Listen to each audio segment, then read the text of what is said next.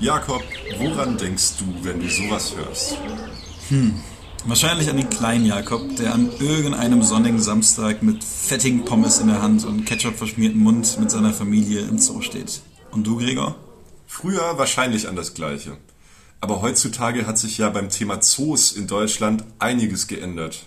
Genau, denn Zoos, die stehen in der Kritik. Besonders Einrichtungen mit exotischen Wildtieren geraten mehr und mehr unter das Kreuzfeuer von sämtlichen Tierschützerinnen und Tierschützern. Ja, und auch bei den tierischen Bewohnern des Freiburger Mundenhofs bietet sich reichlich Diskussionsstoff. Dürfen wir die Tiere überhaupt einsperren? Und gehören Affen, Erdmännchen oder Kamele wirklich hierher nach Freiburg? Kurz, sind Zoos eigentlich noch zeitgemäß?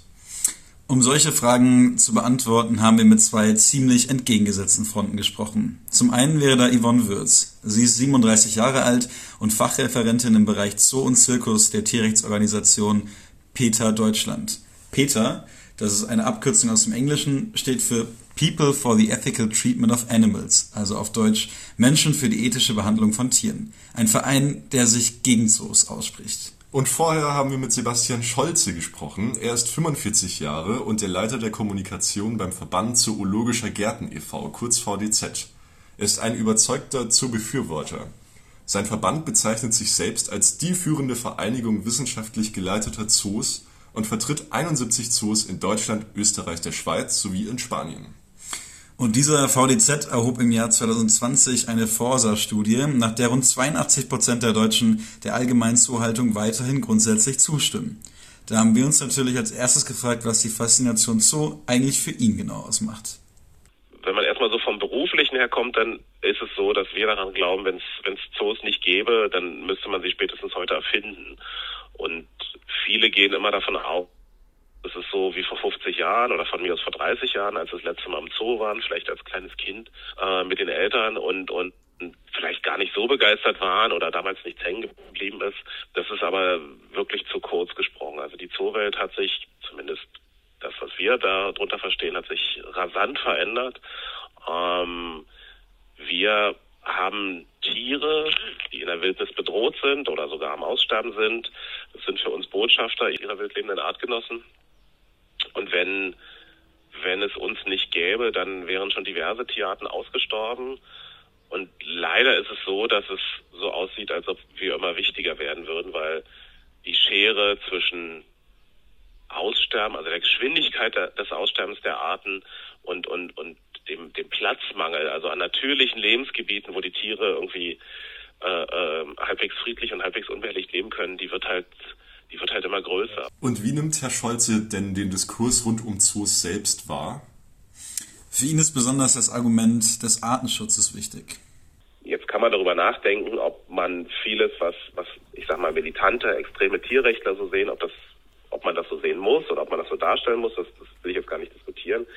Auf der anderen Seite haben wir auch eine Entwicklung, wo ganz viele Leute verstanden haben, dass wir nicht mehr der Zoo wie vor 50 Jahren sind oder vor 30. Viele Leute haben noch dieses Bild und ähm, wir rennen da vielleicht ja auch einer gewissen Entwicklung hinterher.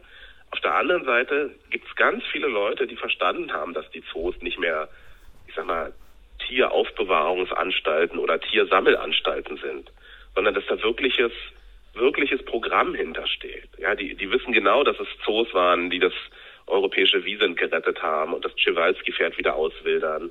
Und die wissen genau, dass ihr lokaler Zoo sich für diese Tierart engagiert und da Geld hingibt. Aber leisten deutsche Zoos denn gerade bei exotischen Tieren wie Löwen oder Elefanten einen tatsächlichen Beitrag zur Arterhaltung? Oder dienen die womöglich nicht nur als Publikumsmagneten? Was ist der Gegenentwurf? Also wir halten keine exotischen Tiere mehr. Ich bin jetzt mal und halten nur noch Haustiere oder nur noch nicht bedrohte Tiere oder so. Wobei äh, hält man die denn? Dann haben sie ganz schnell einen Effekt, dass die Spenden und die Besorgnis um die Tiere in den fernen Ländern hier in Deutschland nachlassen. Also wir wissen, dass, oder wir sind überzeugt davon, dass die Menschen nur das schützen, was sie auch tatsächlich kennen. Und hat jeder Mensch von uns in Deutschland die Chance, irgendwie mal nach Kenia zu fahren, nach Tansania und sich die exotischen Tiere anzugucken? Ich rede jetzt noch mal gar nicht vom ökologischen Fußabdruck, ich rede jetzt mal nur vom Geld. Nee, haben die Menschen meistens nicht. Und ich glaube, so kriegt man Veränderungen hin. Und so kriegt man, und das muss man dann auch mal sagen, tatsächlich auch Spenden hin.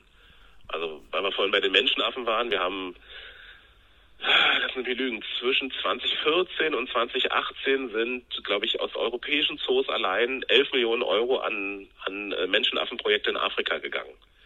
Wenn sie keinen haben, sozusagen, der in den Zoo kommt, weil es uninteressant ist oder weil es gar kein Zoo mehr geben soll, dann fehlt dieses Geld natürlich am Ende dann auch. Zoos werden in Deutschland unter anderem auch mit staatlichen Subventionen gefördert. Auch beim Mundenhof handelt es sich um eine städtische Einrichtung, die von der Allgemeinheit finanziert wird. Gäbe es beim Ziel der Arterhaltung nicht möglicherweise effektivere Wege, mit dem Geld der Allgemeinheit umzugehen, könnten wir nicht besser in Artenschutz vor Ort investieren? Tierrechtler, dieses Argument. Naja, wenn man den Zoo nicht mehr subventioniert, dann kann ja, kann ja der Staat den Artenschutz da subventionieren mit dem Geld, was er spart. Hm, macht er nicht. Natürlich wird kein kein Oberbürgermeister, kein, äh, äh, wie soll man sagen, kein Ministerpräsident eines Landes, wenn es mal einen Zoo in Landeshand gibt, wird sagen, okay, wir machen den Zoo zu, wir sparen das Geld und wir schicken es dann nach Afrika für die Menschenaffen. Das ist einfach so ein bisschen am Leben vorbeigedacht. Oft sieht sich Herr Scholze auch mit dem Argument der beschränkten Bewegungsfreiheit von eingesperrten Tieren konfrontiert. Tiere in Gefangenschaft zeigen demnach ungewöhnliche Bewegungsabläufe. Zum Beispiel, indem sie planlos hin und her laufen oder beginnen seltsam mit dem Kopf zu wippen. Argument mit den Bewegungen kommt relativ häufig, aber Sie dürfen nicht vergessen, die Tiere bewegen sich in der Wildnis nicht freiwillig so viele Kilometer. Die bewegen sich, weil sie müssen. Entweder müssen sie Feinden ausweichen, äh, ihr Revier ablatschen, um es zu verteidigen. Sie müssen jagen, sie müssen Paarungspartner finden. Das sind alles Sachen, die im Zoo äh, ausgeschaltet sind. Man muss sich immer vorsehen, dass man nicht so menschliche menschliche ähm, Maßstäbe auf die Tiere anlegt wenn der Opa jetzt auf der Straße da sitzen würde und mit dem Kopf wackeln würde, würden wir alle denken, naja, der hat irgendwie einen Sockenschuss, so äh, ruf mal die Leute an, die, die ihn versorgen können. Das ist, äh, da muss man vorsichtig sein, dass man das nicht einfach überträgt. Bei der Diskussion ums Tiere einsperren schwingt ja auch immer eine ganz tief moralische Frage mit. Nämlich, haben wir als Menschen überhaupt das Anrecht darauf, sämtliche exotische Tiere in unserem unmittelbaren Umkreis zu sehen? Ich glaube, dass dass wir als Menschen die Pflicht haben, menschgemachte Fehler zu korrigieren und das Artensterben ist eindeutig ein menschgemachter Fehler. Und äh, wenn die Frage gestellt wird, ob wir das Recht haben, Tiere sozusagen in menschliche Obhut zu nehmen, dann sage ich, ich weiß nicht, ob wir das Recht haben, aber wir haben die Verantwortung, uns um die Tiere zu kümmern. Und wir haben die Verantwortung, das zu verhindern, dass sie aussterben. Ja, ich weiß nicht, ob jeder Mensch ein Anrecht darauf hat. Es, es hilft ihnen, glaube ich. Es hilft vielen Menschen zu verstehen, dass sie Teil einer großen Welt sind, dass es, ähm, dass sie nicht alleine auf der Welt sind und dass wir als Menschen Fehler machen. Unsere zweite Stimme würde dem Ganzen vermutlich eher widersprechen, oder? Wahrscheinlich. Peter Deutschland schreibt auf der eigenen Website von Gefängnissen für Tiere, wenn über Zoos berichtet wird. Ging es nach Ihnen, sollte man Zoos gerade in Deutschland auslaufen lassen und dann gänzlich abschaffen. Gerade das Argument des Artenschutzes sei nur vorgeschoben und verdeckt die eigentliche Problematik hinter diesem Thema. War unsere Gesprächspartnerin Frau Würz denn in der letzten Zeit selbst auch mal privat in einem Zoo? Also aus Freizeitgründen natürlich, äh, da wir ja die, die Auffassung vertreten, dass Tiere nicht zur Unterhaltung da sind, gehe ich jetzt natürlich auch nicht zum Spaß in Zoos. Ähm, aber natürlich früher auch als Kind, Jugendliche, ähm, ganz normal, wie wahrscheinlich so gut wie jeder irgendwie in Deutschland. Nach der Ansicht von Peter ist die Sache eigentlich klar. Tiere einsperren ist in keiner Form gerechtfertigt. Wir möchten grundsätzlich, dass die Zoohaltungen auslaufen, also egal ob kleiner oder kleiner Tierpark oder großer Zoo, egal ob privat ähm, oder städtisch geführt. Ähm, wir haben die Erfahrung gemacht, dass sich durch die Bank weg, egal welche Einrichtung man sich da anschaut, dann doch ähm, im Grunde genommen überall die gleichen Probleme existieren, dass sich überall auch Missstände finden lassen. Auch wenn ein großer Teil der deutschen Zoos befürwortet, ist das Thema Zookritik in den letzten Jahren mehr und mehr in den Vordergrund gerückt. Die Fronten zwischen Zoobefürwortern und Gegnern verhärten sich. Der Artenschutz wird dabei zum zentralen Begriff einer wirklich intensiven Diskussion. Dürfen zumindest gefährdete Tiere eingesperrt werden? Und welchen Beitrag leisten Zoos zur Arterhaltung? Auf die von Herrn Scholze genannten gelungenen Beispiele des Artenschutzes dank Zoos hat unsere Gesprächspartnerin einige Gegenargumente. Genau, Zoos seien nämlich beim Artenschutz eher ineffektiv. Für Frau Würz beginnt Schutz nämlich bereits viel früher, in der freien Wildbahn.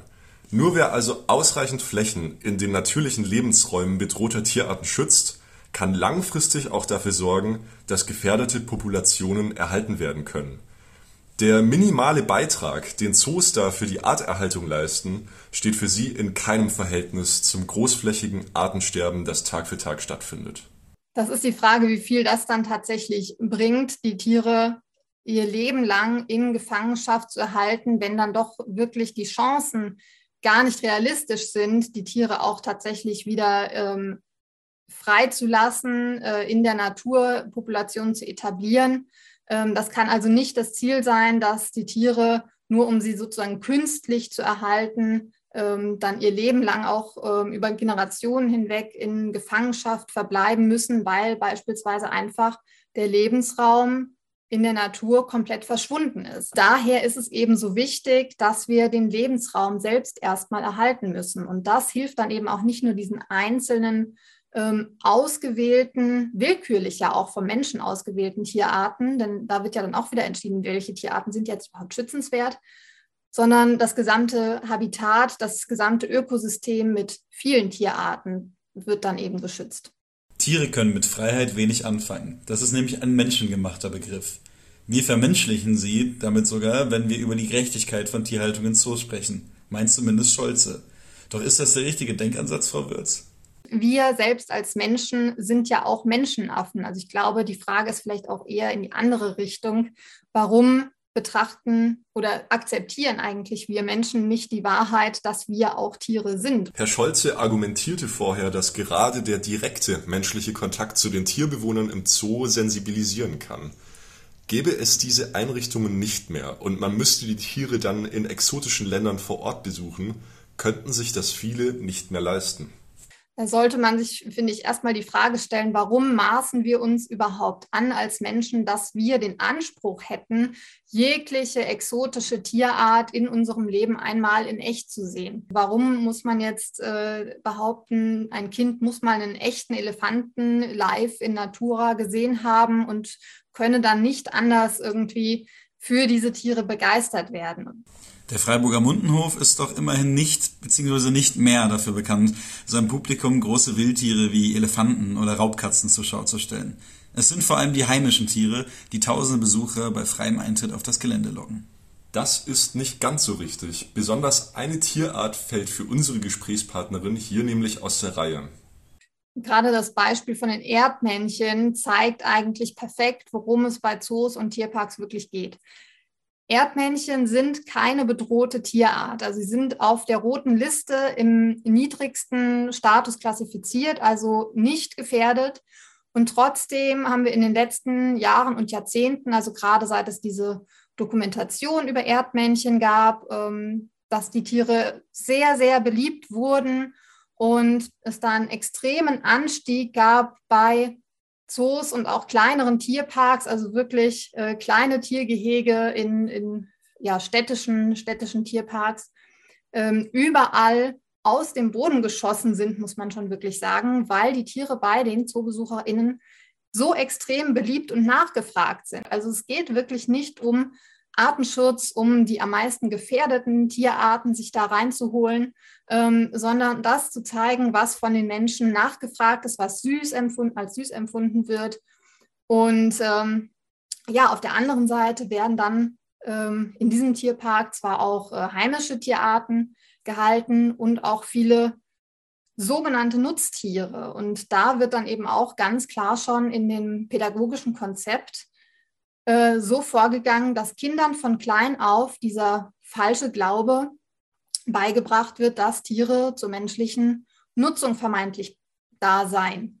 Und das ist eben auch ein Konzept, was wir ganz klar ablehnen. Diesen, wie Sie es nennen, Nutztieraspekt kommentiert Wirz immer wieder und spielt damit auch auf den Mundenhof an. Auf der Homepage des Tierparks fällt ihr besonders Einsatz auf. Durch die Verarbeitung von tierischen Produkten wie Wolle, Eier, Milch, Honig erleben die Kinder Tiere auch als Nutztiere. Und das ist mir sehr ins Auge gesprungen, weil das eben genau das ist, was wir als Tierrechtsorganisation vermeiden möchten, dass Tiere als reines Gebrauchsgut ähm, vermittelt werden. Beide Gesprächspartner wollten wir zum Abschluss unseres Gesprächs noch nach ihrer eigenen Einschätzung fragen. Wird es in 50 Jahren denn noch Zoos in Deutschland geben? Auf jeden Fall. Auf jeden Fall? Gar keinen. Auf jeden Fall. Okay. Geht, es geht gar nicht anders. Wie, wie schon gesagt, wenn es sie nicht gäbe, müssten wir sie erfinden. Leider ist das Artensterben in 50 Jahren noch nicht vorbei. In 50 Jahren ähm, schwierig zu sagen. Ähm, der Wunsch ist wahrscheinlich nein. Der Wunsch wäre nein. Ich glaube, dass es 50 Jahre, gerade auch wenn man sich die Lebensspanne von bestimmten Tierarten anschaut, auch nicht möglich sein wird, dass es da schon ein komplettes Ende der Zoos geben wird. Ähm, aber die Hoffnung wäre natürlich, dass es dann doch zumindest stark reduziert sein wird bis dahin und da auch dann tatsächlich schon das Umdenken auch stattgefunden hat. Sagten Sebastian Scholze vom VDZ und Yvonne Würz von Peter. Was hat dich denn an den Stimmen, die wir gehört haben, überrascht, Gregor? Naja, was man auch in diesen beiden Gesprächen sowie in unserer gesamten Recherche gemerkt hat, ist, beim Thema Zoo sind die Fronten enorm verhärtet. Und ich glaube, das ist schon fast die spannendste Erkenntnis hierbei, weil beide verfolgen eigentlich dasselbe Ziel. Die wollen nur das Beste für ihre Tiere tun. Und das eben mit komplett unterschiedlichen Ansätzen. Ja, wie denkt ihr denn darüber, liebe Zuhörerinnen und Zuhörer? Ist ein Zooausflug für euch, auch nach dem, was wir hier ebenso gemeinsam gehört haben, eigentlich noch vertretbar? Oder würdet ihr in Zukunft davon ganz absehen? Schreibt uns gerne eure Meinung in unsere Kommentare. Und damit sagen wir bis zum nächsten Mal. Schaltet auch dann wieder ein. Ich nehme jetzt erstmal eine Pommes.